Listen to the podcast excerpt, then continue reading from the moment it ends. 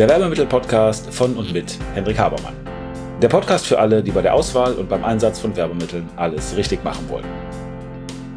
Hier erfährst du alles von der Kreation und Gestaltung eines wirksamen Artikels über die Produktion bis hin zum erfolgreichen Einsatz. Bist du bereit? Dann stell alle deine Sinne jetzt auf Empfang. Hallo zusammen, es ist Mittwoch, es ist Werbemittel-Podcast-Zeit. Freue mich sehr, dass ihr dabei seid. Wie immer freue ich mich und ich möchte einsteigen mit einer ketzerischen Frage. Kann es sein, dass Verkaufstrainer Menschen in einen Zustand versetzen, der die von den Verkaufstrainern gelehrten Techniken erst notwendig macht?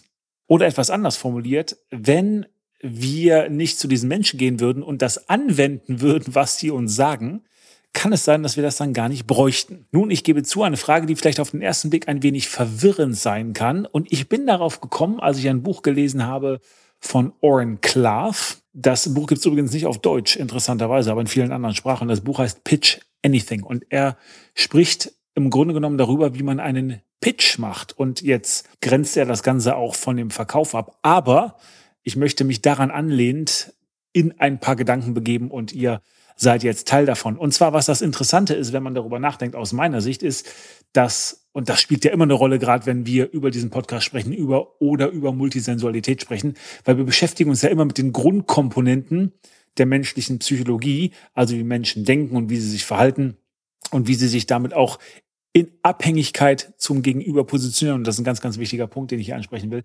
Denn ich glaube, dass wir manche Sachen nicht berücksichtigen. Jetzt komme ich wieder auf die ursprüngliche Frage, was das Verkaufen angeht. Wenn wir jemandem was verkaufen wollen, dann gehen wir ja zunächst mal davon aus, dass er nicht kaufen würde, wenn wir das nicht tun würden. Das Verkaufen also eine Notwendigkeit ist. Und jetzt bin ich schon der Meinung, dass wir irgendwie in die Sichtbarkeit kommen müssen, dass wir auch Sales und Marketing betreiben müssen. Insofern, dass wir kommunizieren, dass wir sagen, was wir haben, dass wir auch Energie verschwenden müssen. Aber ich stelle die Frage, ob die Techniken, die uns eben Verkaufstrainer Trainer beibringen, also dieses Hard-Selling oder Fragetechniken oder irgendwelche Manipulationstechniken, Persuasive Methodology, was auch immer, ob das überhaupt sein muss. Denn ich weiß, dass es Leute gibt, die das nicht machen, die da überhaupt nicht drauf stehen oder die da überhaupt nicht in der Lage sind, das zu tun, weil sie zum Beispiel extrem introvertiert sind oder so. Also Leute, die einen absoluten Horror davor haben, Verkaufsgespräche zu machen und die teilweise richtig gute Umsätze machen und richtig erfolgreich sind mit dem, was sie tun, obwohl sie das, was Verkaufstrainer denen beibringen, ja überhaupt nicht machen. Und jetzt könnte man argumentieren, na gut, die machen vielleicht super Umsätze und denen geht's auch gut, aber wenn die das tun würden, was die Verkaufstrainer machen, dann wären die noch viel erfolgreicher. Und da sage ich nein, denn ich glaube, das ist nicht der Fall. Denn was diese Leute tun, ist, dass sie sich vor allen Dingen darauf konzentrieren, gekauft zu werden. Also nicht etwas zu verkaufen, sondern dass sie sich darauf konzentrieren, dass sie gekauft werden. Und dahinter steckt die Idee, und auch das halte ich aus meiner persönlichen Erfahrung für sehr plausibel, dass Menschen im Grunde genommen sehr, sehr gerne etwas kaufen. Dass sie es aber nicht mögen, wenn ihnen etwas verkauft wird. Und das bringt mich wieder zurück zu der Frage, die ich anfangs gestellt habe. Kann es sein, dass wir an das Thema Verkaufen auf eine Art oder an, an den Kaufprozess vielleicht sollte man das sagen, auf eine Art und Weise rangehen, die dem Käufer eigentlich überhaupt nicht gefällt. Also, dass wir davon ausgehen, dass wir auf eine Art und Weise verkaufen müssten, die erfolgreich macht, die unsere Perspektive oder unseren Standpunkt als Verkäufer hat und für den Käufer aber vollkommen irrelevant ist. Und ich habe das ich habe viele Verkaufsseminare gemacht in meinem Leben, wirklich. Ähm, und da waren auch richtig gute dabei und da habe ich Dinge gelernt, die, glaube ich, mich zu einem besseren Verkäufer gemacht haben und die auch tatsächlich geführt haben, dass wir mehr verkaufen. Aber das Interessanteste von der Perspektive war mal das Verkaufsseminar, was ich bei einem Einkäufer gemacht habe. Es war hochspannend, weil der über Dinge gesprochen hat, die wir, wenn wir von einem Verkäufer geschult werden, überhaupt nicht beachten. Und der hat uns mal so ein bisschen in die Psyche des Einkäufers schauen lassen und hat mir gezeigt, dass Einkäufer, und das ist das Interessante dabei, anders als wir Verkäufer das vielleicht denken, ähm, ganz anders sind, ganz anders drauf sind. ähm, ganz andere Bedürfnisse haben und nach ganz anderen Kriterien unterscheiden. Und jetzt komme ich wieder zurück. Ihr seht, ich wiederhole hier ein paar Mal. Kann es sein, dass wir vielleicht ganz anders verkaufen müssen? Kann es sein, dass wir die Psyche des Menschen ganz anders reinnehmen müssen? Und dass wir, den Satz habe ich gerade schon mal gesagt, dass wir auch beachten müssen, wie wir uns in Abhängigkeit zum Gegenüber positionieren. Worauf will ich insgesamt hinaus durch das, was ich bis jetzt die ganze Zeit erzählt habe? Ich möchte darauf hinaus, dass Status oder vielleicht die Rangordnung, die gesellschaftliche oder hierarchische Wertung, äh, das Machtgefüge oder den Einfluss, den wir jemandem zugestehen oder die Ein Beeinflussbarkeit, die wir jemandem einräumen, die Autorität, die jemand hat, dass wir das nicht unterschätzen dürfen in dem, was wir tun, dass das einen unfassbar großen Einfluss darauf hat, zu wem wir gehen, zu wem wir Probleme lösen lassen und von wem wir kaufen. Und dass dieser Status, diese Rangordnung eben gepflegt werden muss. Es geht im Grunde genommen um die Frage, von wem lassen wir uns was sagen? Zu wem gehen wir, wenn wir eine Kapazität brauchen? Wem gestatten wir, dass er Einfluss auf uns ausübt?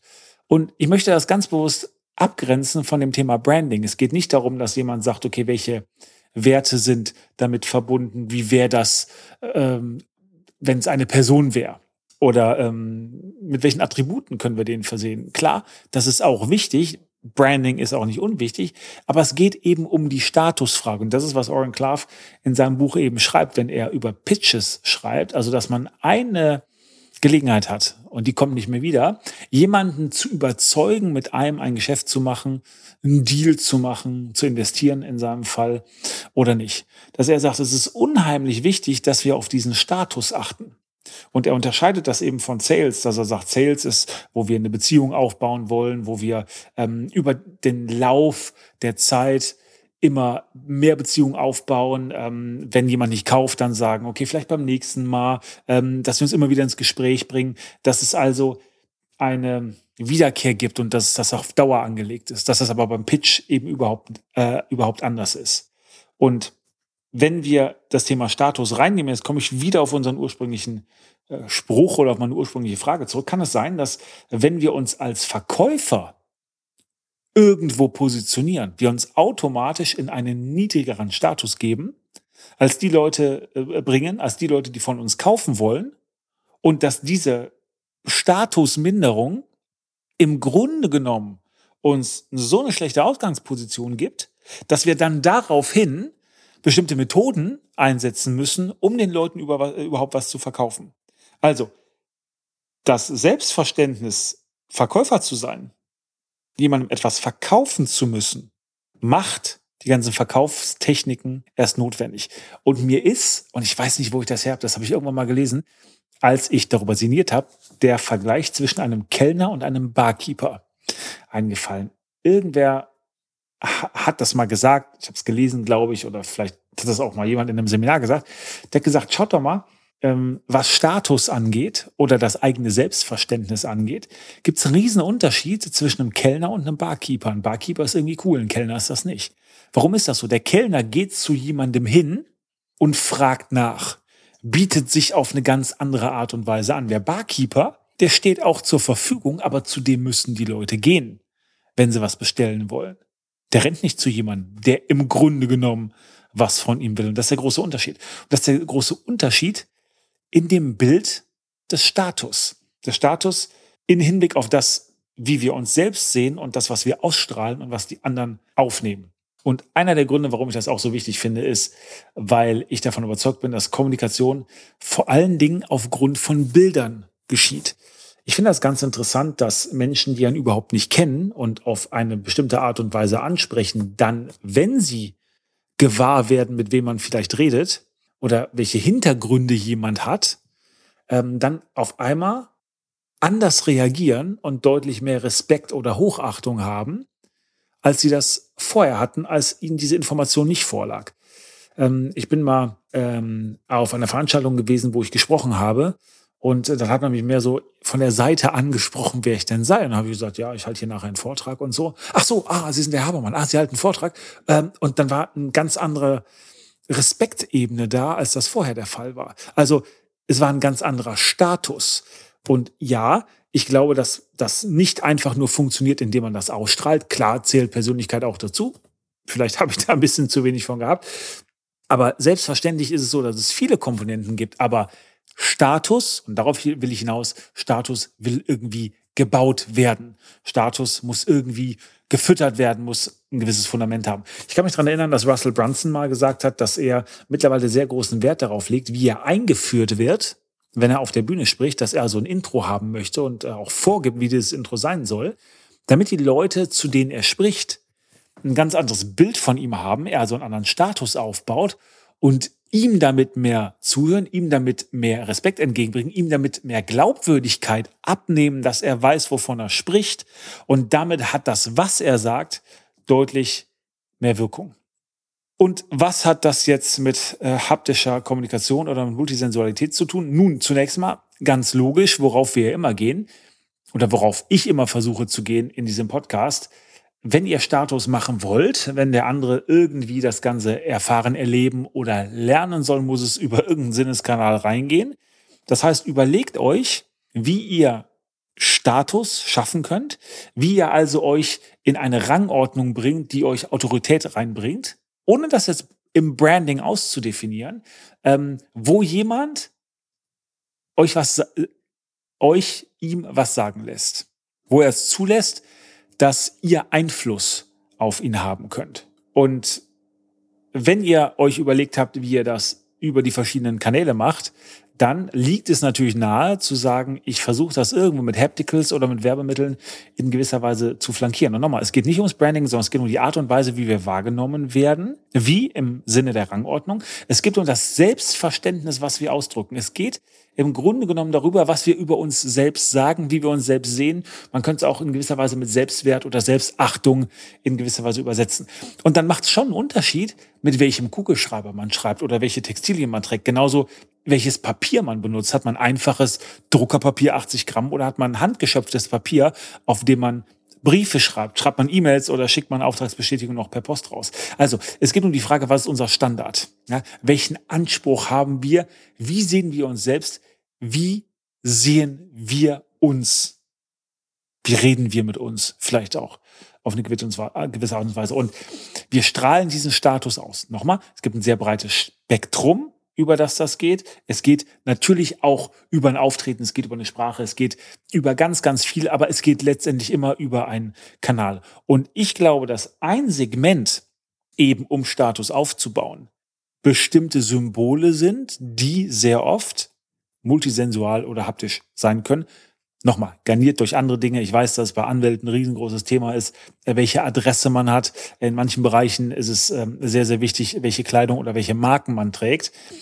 Aber guckt für euch, und das ist das Allgemeine, was für alle gilt, guckt für euch, wie ihr das eben über die verschiedenen Sinne transportieren könnt und mit welchen Hapticals ihr Status aufbauen könnt. Und wenn ihr das geschafft habt, Status aufzubauen, Nochmal, es muss kein kompliziertes Branding sein. Wenn ihr Status aufgebaut habt, dann geben euch die anderen Leute Einfluss. Habt ihr Autorität, habt ihr Glaubwürdigkeit. Und wenn ihr ein gutes Angebot dazu habt und die Leute das Angebot kennen und ihr Sichtbarkeit habt, dann kommen die von alleine auf euch zu. Und dann braucht ihr denen nichts mehr verkaufen über diese Hard-Selling-Methoden. Dann ist es viel unscheinbarer. Dann ist es viel passiver. Dann könnt ihr viel mehr kaufen lassen und dadurch, dass ihr ja hohen Status habt, kaufen die Leute gerne von euch. Und ihr könnt euer Business ganz anders aufsetzen und wenn es richtig gut läuft, braucht ihr diese Verkäufer nicht mehr, wenn ihr Statusarbeit macht, diese typischen Verkäufer, ihr braucht diese Sales Units nicht mehr, weil ihr anders und übrigens auch deutlich hochpreisiger verkaufen könnt. Macht das Sinn? Mich interessiert, was ihr davon haltet. Schreibt mir unter henrik.habermann.info oder schickt uns eure Anfragen, wenn ihr Themen habt, an anfrage.habermann.info. Ich bin gespannt, was ich von euch höre. Wenn ihr sagt, okay, keine Fragen hierzu, aber es gibt ein Thema im Wärmebildbereich, was ich gerne mal behandelt, behandelt hätte, bitte Henrik, macht doch mal eine Folge dazu. Auch dazu meldet euch bei mir, verlinkt euch mit mir auf LinkedIn, Xing, Facebook, wo auch immer. Freue mich darauf. Das war's für heute. Ich bin raus. Bis dann. Ciao. Und damit sind wir am Ende der heutigen Folge.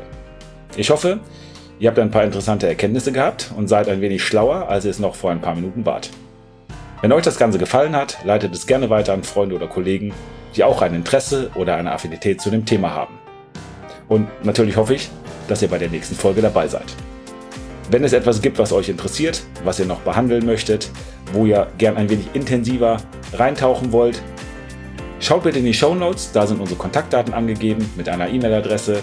Schreibt uns eine Mail und wir werden entweder, wenn das für viele Leute interessant erscheint, das in den Podcast behandeln. Ansonsten bekommt ihr von mir oder einem meiner Teammitglieder eine Mail. Also, vielen Dank. Ich freue mich auf das nächste Mal.